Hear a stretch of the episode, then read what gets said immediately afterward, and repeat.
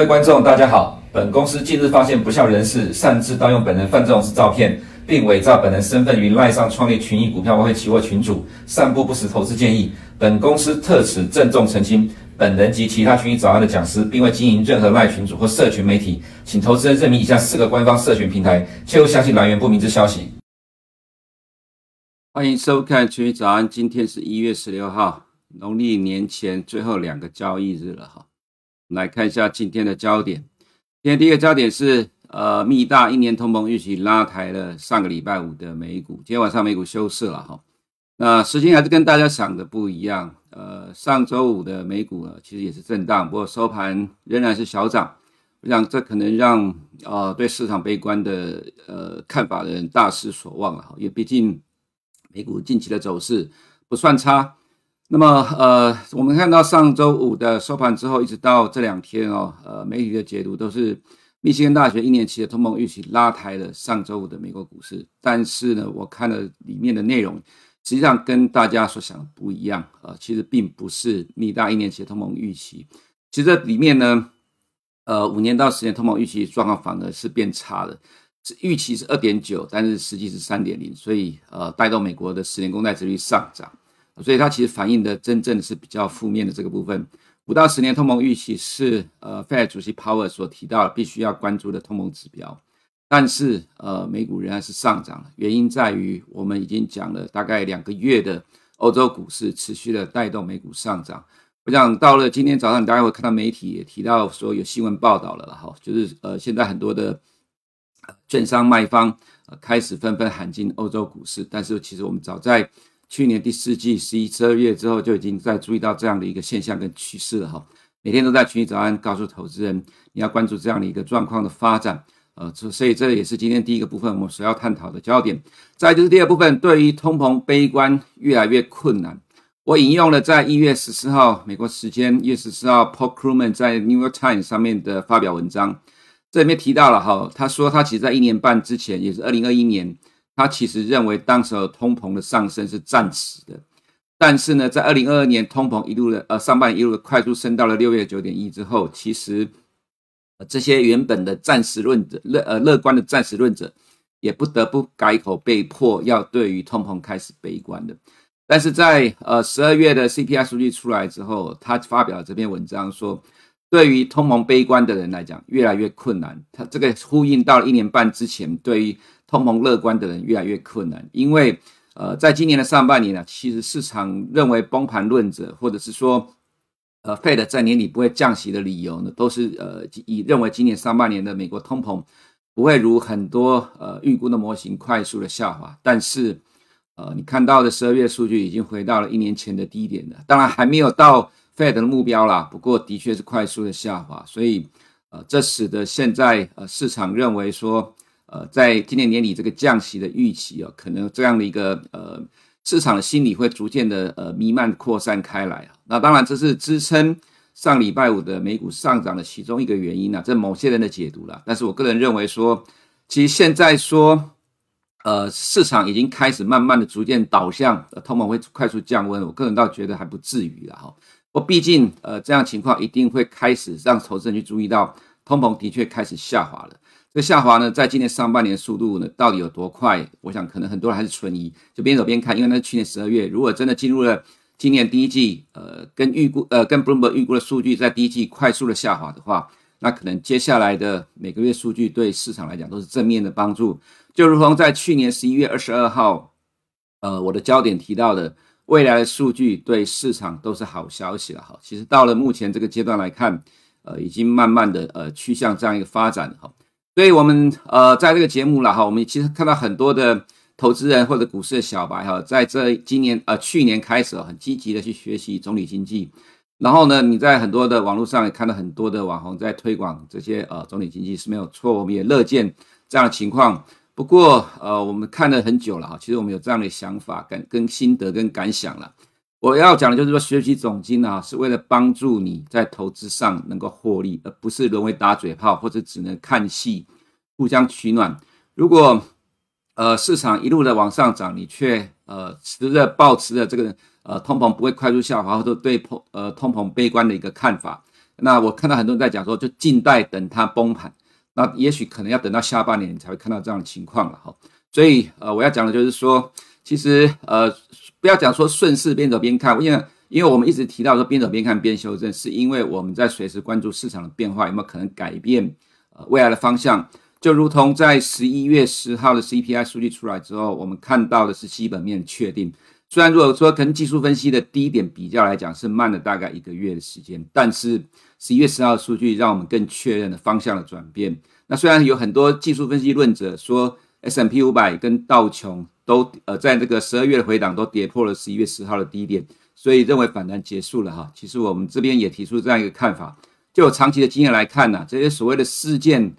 呃形成的 K 线哈，其实没有什么具体的支撑的效果了哈，连压力也不是。但是有很多比较入门的技术分析者都会呃坚持事件所造成的 K 线会是重要的支撑跟压力，实际上呃并没有真的有那么大的效力，均线才是真正有有效的支撑或压力。不要讲就是说，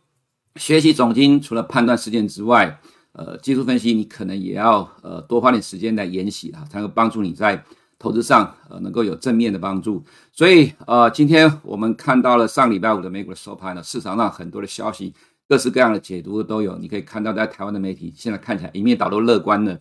可是，在去年的十二月的时候，我想可能大概还没有人告诉你，我们对于这个市场是不悲观的，大概可能我是少数吧哈。那么接下来我们就告诉你，在上礼拜五这样的状况又是什么样的内容。上个礼拜五公布的数据，我们有提到这是一个关键的数据。那结果市场的解读是一年期的呃通膨预期呢四点零比预期四点三大幅度的下滑，所以市场是因为这个上涨，其实并不是，因为我们看到的是五到十年期的通膨预期预期是二点九，实际是三点零，这比市场预期来的高一点。这是一月的初值。为什么我会说市场反映的是这个呃五到十年期，而不是一年期的呢？你看金融市场反应就知道了，这个是哦，对不起，上面的标题没有改到哈，真不好意思，这是十年公债殖利率的盘中走势哈。你说十年公债殖利率就可以看出反映的是不是一年期，而是五到十年的通膨预期，因为这是鲍尔认定的关键指标。在晚上十一点公布之后，十年公债殖利率见到低点就开始一路的上涨到收盘的，所以你从第一个部分债券殖利率它反映的是五到十年期的通膨预期。再来我们看到的是 S&P 五百盘中啊哈，一样一月十三号。但是为什么这个数据出来反而市场上涨？你仔细去看这个地方哦，这个数据出来的时候，其实它是瞬间跌下来的，瞬间缩小了涨幅，后面才拉起来。如果你看道琼指数的盘中走势的话，在十一点它瞬间下来的幅度其实比 S&P 五百更大哦，所以我要讲的就是它其实是有在一瞬间去反映五到十年期通膨预期，只是对于整个市场来讲，它其实反映的是被欧洲市场的推动哦。等一下我们给你看证据哈。在我们看到纳斯达盘中呢，同样的在十一点的时候，它也是瞬间下来，但是它下来幅度又比 S&P 比道琼来更小。那也就是说，呃，直立的反弹并没有影响到上礼拜五的科技股，美国的科技股逐渐的转强，到收盘涨幅的幅度最大。我们在过去一周有提到了，所以如果说从三个指数比较起来，你如果纯粹要做翠的话，其实科技股会比较有空间的哈。事实上。呃，从上周下半周开始，大概每一天你就可以发觉到美国的科技股的幅度是比呃道琼来的大一点的，其实就是反映我们所讲的一个情况。再我们看到道琼跟 DAX 的呃盘中指数这张图，其实我们不是只有看一天呐、你可以看到上礼拜一月十号、十一、十二，每天我们都秀这张图，甚至去年第四季我们几乎每天都会秀道琼跟 DAX 比对图，通常。呃，这样的状况已经维持了将近三个月的时间了，都是由欧洲股市在带领着美股。你可以看到，在上个礼拜五的亚洲时段，呃，DAX 拉抬，这这个是以呃道琼当基准，所以这条呃水平的线是呃平盘之下，道琼是下跌的，可是 DAX 呢在亚洲时段已经在涨了。那么亚洲时段上涨，DAX 呃道琼没有跟着动。在欧洲时段开盘之后呢，DAX 拉往上拉上来，都都是上涨的。但是呢，呃，道琼勉强被拉到盘上，一直到晚上，呃，到呃美股时段，欧洲时段的末段呢，美股还没开盘的时候，其实你可以看到到这里呢，德国股市缩小到盘中最呃接近平盘附近。那么道琼一路被拉下来，可是在这边，呃，DAX 开始往上震荡，没有破，再往上拉的时候，呃，后面的道琼跟着被拉起来。晚上十一点钟，密大的通膨数据公布之前呢，其实指数已经开始往上拉，而且是欧洲股市拉起来的，所以美股是被密大一年期通膨预期拉起来了，仍然是欧洲股市的功劳了哈。那这就是我们告诉你的，呃，市场的证据很明显的摆在这里，它并不是一年期的通膨预期，仍然是由欧洲市场的强势。所以就像我们在指数上所看到的，我们在去年的呃十一月十号，呃，大概就这个位置哈，CPI 公布之后，我们确认的基本面。要变得更加的正面，会使得方向的改变。不过道琼跌破，在十二月中跌破了十一月十号的位置，所以很多人说反弹结束了。但是我们仍然认为均线会形成实质有效的支撑。到目前为止啊，虽然还没有越过这里，但是呃方向上跟我们所想的其实还蛮接近的了哈。所以再来看到其他市场的部分呢，上另外一个重点，上礼拜五我们看到了一个很重要的一个现象，也来跟投资人分享。上周五了哈，美国公布财报的银行 J.P. Morgan、Wells Fargo、Citi、Bank of American 全部都开低，因为重要的数据是，呃，第四季提列贷款损失准备，像 J.P. Morgan 十四亿元、十亿美元高于市场的预期啊。其实市场在看坏的数据怎么说？因为担忧利率的快速的上升，呃，冲击到企业的经营，所以呃，这个美国的银行提拨的贷款，呃，就是说发出的贷款都要提拨的坏账准备。那么担心的是部分，就是担心的就是说，这个部分数据会很高，表示未来美国经济的确会进入下滑的阶段，呃，实体经济受到冲击。那么这边看到四大银行所提供呃提拨的这个呆账准备，都比大家预期还要来得高，对开盘就重挫了，就银行股都重挫了，所以美股在开盘前期货都跌了。但是呢，发生了一个现象非常重要，我们来看一下哈，先看一下数据的部分哈，J P Morgan 的信用卡坏账比例，它预估。二零二三年，呃，是二点六个 percent，这个数据会很糟吗？你去往前看，比对一下它所提供的数据，这个数据竟然比二零一九年的三点一，跟二零二呃二零二零年新冠肺炎疫情大爆发的那个年度二点九还要来得更好。它指的是说，即使是今年，呃，JP Morgan 认为今年的景气是下滑的哈，即使是今年的景气下滑，他也不认为他的信用卡的坏账会比二零一九年还要来得更糟糕，甚至比新冠爆发的那一年。还要好啊，这个其实是他对于呃他自己的贷款品质算是比较正面的一个回应的哈。再就银行的利息收入受惠于 Fed 升息大幅度的成长，这个是去年第四季的 YY 这是去年整年的 YOY 了。JP Morgan 这里是 Wells Fargo 这几个银行你都可以看到受惠于利息的上呃调高了利率而使得利息的收入大幅度的成长。但是重点在看各个公司的股价，你就会发觉到开盘都重挫，因为在反映呆账的提列的损失准备。这个金额都比市场预期的高，不过呢，呃，JP Morgan 开盘跌了三点三六，收盘跌涨了二点五二，这一来一往大概差了将近六个 percent。你再去比对一下，呃，这同样时间，呃，这里是十月十四号，这里是七月十四号，公布财报的当天都是爆量，呃，不是通常啦，都是上涨的了哈。那你会发觉去看一下过去这几次了哈，在财报公布之后都会拉出一波的反弹。财报公布之后拉出一波的反弹，其实照目前这个状况来讲，你看 JP Morgan 有没有可能意味着接下来美股会有类似的状况呢？我想投资人你可以自己去分析，自己去判断，这不是只有 JP Morgan 的哈。在上个礼拜五爆量，呃，开盘重挫之后收盘是反而上涨的。然后看呃高盛没有公布财报，是在一月十七号，在明天晚上盘前公布财报。同样的公布财报，你可以看到过去的七月中，七月十八号，甚至十月十八号。都呃，这次还没公布财报，可是同样情况，呃，它其实是爆量上涨的，拉出了波段的反弹，波段的反弹。美股从六月到八月的反弹，美股从十月到十二月的反弹，原则上都是财报季的一开始有银行股的带动。那么再来我们看到最烂的 Wells Fargo，上周五开盘重挫了五点三个 percent，收盘涨了三点二五。这几家银行里面，Wells Fargo 低点跟高盛的低点是一低比一低高了哈，所以 Wells Fargo 来回差了八个 percent。同样都是在财报公布之后，即使财报烂，我所指的是 Wells Fargo，后面都拉出了一波的反弹。再来看一下美国银行股跟欧洲银行股，从十月以来，因为去年的九月底是低点，去年十月以来的状况，美国银行股的表现远落后于欧洲银行股。我们这里有标出来是标准化，标准化是指说从九月三十号当起点，从九月三十号到目前为止，欧洲银行股涨了二十九个 percent，美国银行股涨了六个 percent，这中间差距差了二十三个 percent。美国银行股表现远落后于欧洲银行股，所以你看到的上周五公布财报银行股都出现了爆量上涨情况，它的意味意义的是什么？其实很有可能就是呃一般所讲的四个字来形容吧，就是利空出尽的意思了哈。所以你可能要呃就是对市场悲观的，你可能要提防这样的一个现象。再来就是另外一个是 BlackRock 的财报之后呢，他也公布了，在一月十四号公布说，二零二二年第四季股债净流入一千四百六十亿美元，总资产规模从七点六兆增加到第四季的八点五九兆。哦，难怪去年第四季会反弹，因为很多的市场资金都进。呃，BlackRock 是美国最大的发行 ETF 的公司了哈，第四季就增加了这么多的金额，难怪去年第四季美国的股债会见低点往上走。但这是 Bloomberg 预估的 CPI 数据，上周呃我们修过了，大家投资人再看一下，第一季会快速的下滑。在本周的经济数据呢，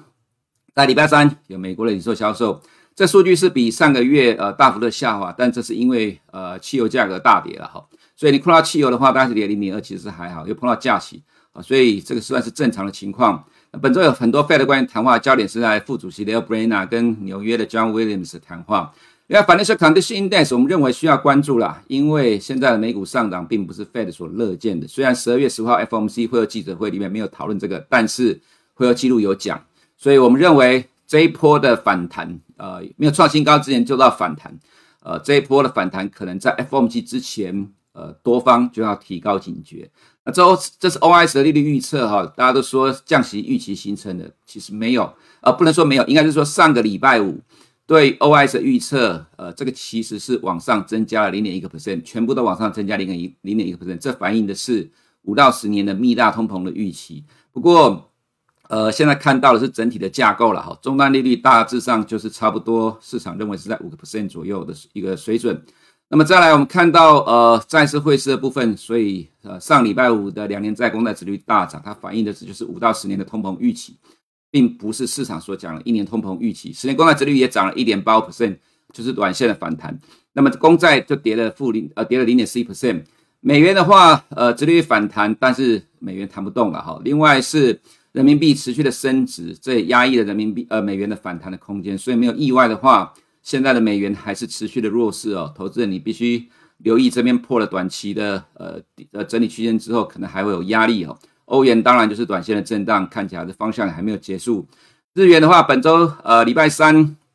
呃日本央行会议了哈，市场揣测会改变，会调整殖利率曲线控制的政策，连续两天大幅度的升值。有人在问日是否日元升值会引发日本抛售全球资产，引发大崩盘？我个人认为是不会啦。以前我们有修过一张图啦，日元升值的时候，其实美债还是继续上涨的。在过去的四十年的历史上，其实你不用太担心啊。我们认为这是贩卖恐惧者的说法。那么再来就是呃市场部分的哈，欧股持续带领全球股市的上涨，便宜是驱动欧股的主要关键。在二零二二年的哈，原本是市场有个称号叫做最准的策略师是美银美林的 Michael Hartnett，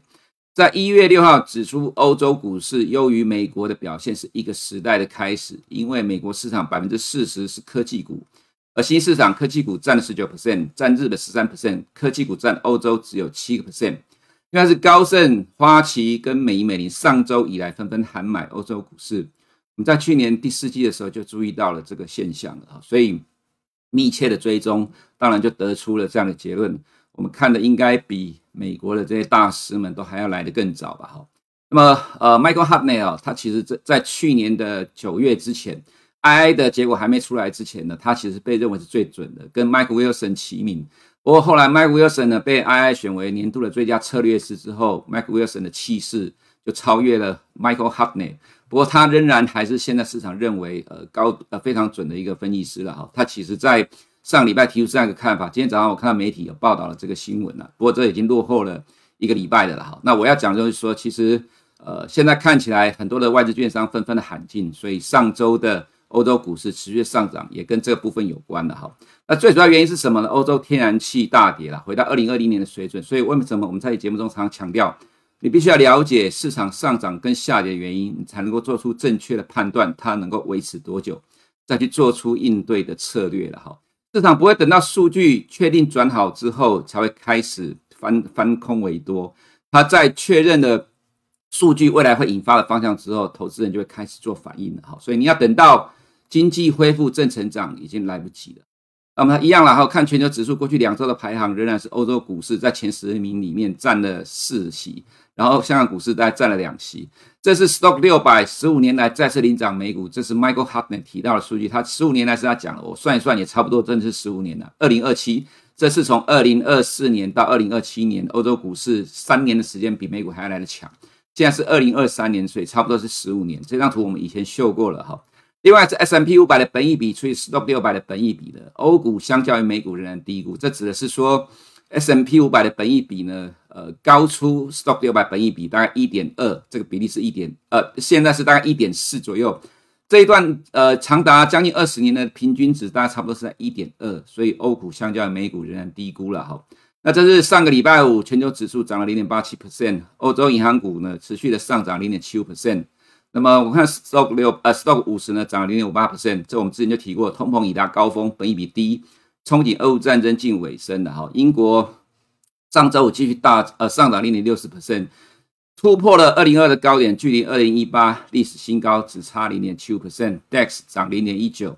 ，DSE 涨了零点六九了哈，这我们之前都看过了。再来就是同样是 Michael Hartnett 上个礼拜五提到说，S&P 五百二零二三先跌十个 percent 到三千六，再涨十七个 percent 到四千二，很有意思哦。其实我告诉你啦，美国百分之八十的券商 sell side 都是同样的看法，今年是先跌后涨。包括 Mike Wilson，你觉得他很空，他其实并不空。在今年的看法，他是认为二零二三年先跌到温和的版本三千六，最糟的版本三千到三千三，可是下半年收盘的时候是三千九。大部分的券商分析师都看先跌后涨，可是你有听过我的实体讲座的都知道，我的看法跟他们是相反的。那么，呃，接下来就看看到底会不会发生了哈。这其实是对于降息预期跟降息预期有关的哈。所以现在的市场原则上来讲，我认为说正在反映我所讲的状况哈。本周的财报，呃，在明天有摩根士丹利、Goldman Sachs 跟一月十九号的 P&G，一月二十二号 Netflix。那么这个部分就是说我们所讲，从脆的角度来讲，科技股是落后的哈。那么殖利率上涨，但今天科技股仍然能够涨。那么 S M P 五百，我们今天也有稍微的探讨一下，这里是一个关键的位置。怎么说？我们看一下，二零二二年下跌以来，刚好这里碰到了下降趋势线跟两百天移动平均线，所以这里看起来呃有点蹊跷了。另外是很多人现在在探讨 S M P 五百的问题哦。这是美国的指数，用 S&P 五百，另外一个就是 S&P 五百 Equal Weight Index。Equal Weight 就是说五百家公司，每家公司的权重都是一样的。那 S&P 五百现在啦，我们算过前七大权值股到上礼拜五占指数二十个 percent。这一波就是因为科技股的弱势，所以 S&P 五百才相对上比较弱。但是如果你看 Equal Weight Index，就是每一五档呃五百档股票指数呃权重都一样的话，从去年的九月底以来到目前为止涨了十七个 percent。但是如果是以旧的诶，以这个 S&P 五百指数来讲，它是涨了十一点五三 percent，所以其实从架构上来讲，S&P 五百其实早就已经转强了。再另外一个就是从 Equal Weight Index 跟 Stock 六百比较一样，从去年九月底以来啊，你可以发觉到原来这个 Equal Weight 指数涨了十七个 percent，那 Stock 六百涨十六 percent，其实 S&P 五百的幅度比 Stock 六百还要来得更大。让你了解了吗？其实对于美国人来讲，他就是要找 S&P 五百为什么会偏弱的原因，其实就是被科技股压住了。所以你换个角度来讲，其实科呃 S&P 五百早就已经走强了。另外一个重点是呢，S&P 五百指数呢刚刚突破了两百天移动平均线，可是在它结构里面有六十六个 percent 已经站上两百天移动平均线了。另外五十天均线有七十七 percent。那因为时间不多了哈，赶快来看，赶快把这部分带过去，所以你就能够了解从结构上来讲。美股也正在不断的转强当中了，所以科技股这里会出现落后补涨，也是正常的情况了哈。亚洲市场的部分呢，新市场涨了一点一三 percent。再来，我们看到中国的部分，中国官方强力拉抬经济，外资持续大买超 A 股。上礼拜五，外资再度的大买，所以 A 五是大涨。那也是因为这样子呢，现在中国的经济数据我们又要回头来重视了。以前不用看，过去两年不用看，因为这个市场太烂了。但是现在外资积极的买超，所以经济数据市场都会反映。这礼拜有很多经济数据，今天有一年期的 MLF，明天有很多的经济活动数据，呃，第四季 GDP 数据要公布。礼拜呃，在一月二十号的时候有一年期跟五年期的 LPR，不过市场预期都不变。另外是中国发改委在周日公告加强监管铁矿砂、红海价格等违规行为。其实，在历史上常常发生，中国的原物料价格涨一段之后就被官方打下来，所以很多人说下半年中国原物料会大涨，带动通膨第二阶段的上来。我觉得先看看吧，看看中国官方怎么压制这些原物料的价格再说。在这有意思的是，五眼联盟的澳洲总理 Anthony Abanis 呢，上周宣布寻求跟中国全面恢复贸易往来。这也蛮有意思的。五眼联盟开始出现了不一致的状况了嘛？所以这个为什么中国股市现在这么多人在关注了？看起来利多越来越多。所以 ADR 上周五继续的上涨，对今天的港股来讲，加上美股上礼拜又涨，看起来还是正面的帮助。沪深股通，你看到上周五买了一百三十三亿的人民币了，好，买幅度真的力量很大。所以上周人民币继续的升值，也会影响到美元。那 A 五十的话就大涨一点八五 percent 啊，所以我们一直跟你讲，你要关注这个市场的变化。如果你的眼里只有美国科技股的话，那你当然就抓不到这一波的全球市场。到目前为止，两个礼拜，全球股市百分之九十都在上涨。不要怀疑，全球股市的百分之九十都在上涨。如果你只看纳斯达，你只看科技产业，你会悲观的不得了。但是，全就像 Michael Hartney 所讲的，科技股占了美国指数的百分之四十，但在其他指数里面来讲，并没有像美国这么高。韩国很高了，韩国百分之七十都是科技股，台湾大概有百分之六十。所以这个状况，自然台湾、韩国就会 underperform。所以你要厘清这样一个状况，才能够找到方向。那么台股的部分呢？哈，我们直接讲结论：长假前的卖压压抑台股，不过全球股市都在涨，即使基本面还没见底，没意外的话，春节后还是 OK。时间不多，我们就直接告诉你结论。原则上来讲，未来台币的方向仍然会如我们所预期的情况。很多人都觉得，呃，利差台币不会升值，但最终它还是照我们所想的来走了。哈，原因就在于我们看到了。这样的一个趋势，所以在呃春节长假之前，过去几天你都可以看到一上去就有卖压调节，不过这只是短期的现象了，没有意外。我们认为在台股休假期间，美股的状况应该还是不悲观啊，因为很有可能你刚才前面看到我们所讲的金融股的这个情况，很有可能在今呃今年的六到八月，或者是呃十到十二月的状况，有可能再一次的发生。那么这个状况刚好在台股休市期间。所以我们刚会提到说，如果照这个状况来看的话，其实不用太在意呃这个过年期间的情况了哈。虽然说呃必然会有长假的卖压，不过我想可能这就是短期的整理而已。在节后就春节之后，可能相对上还是不糟糕的了哈。整个趋势上来讲，我们还是建议投资人关注全球市场动态，比你只看纳斯达或者你看到很多网红一直在告诉你要大崩盘的，你在这边吓得不敢。去看这个市场，只能站在旁边观望，等待它崩盘，却一直迟迟不来。这样其实你学习总体经济没什么太大的意义了。除除了在同温层取暖、打嘴炮之外，你还能做什么？顶多就是浪费时间而已。还不如多看群益早安，得到正确的知识。以上是我们今天群益早安内容，我们明天见。你不想错过最新市场动态，记得开启小铃铛并按下订阅。此外，我们在脸书、YouTube 以及 Podcast 都有丰富的影片内容，千万不要错过。每日全球财经事件深度解说，尽在群益与你分享。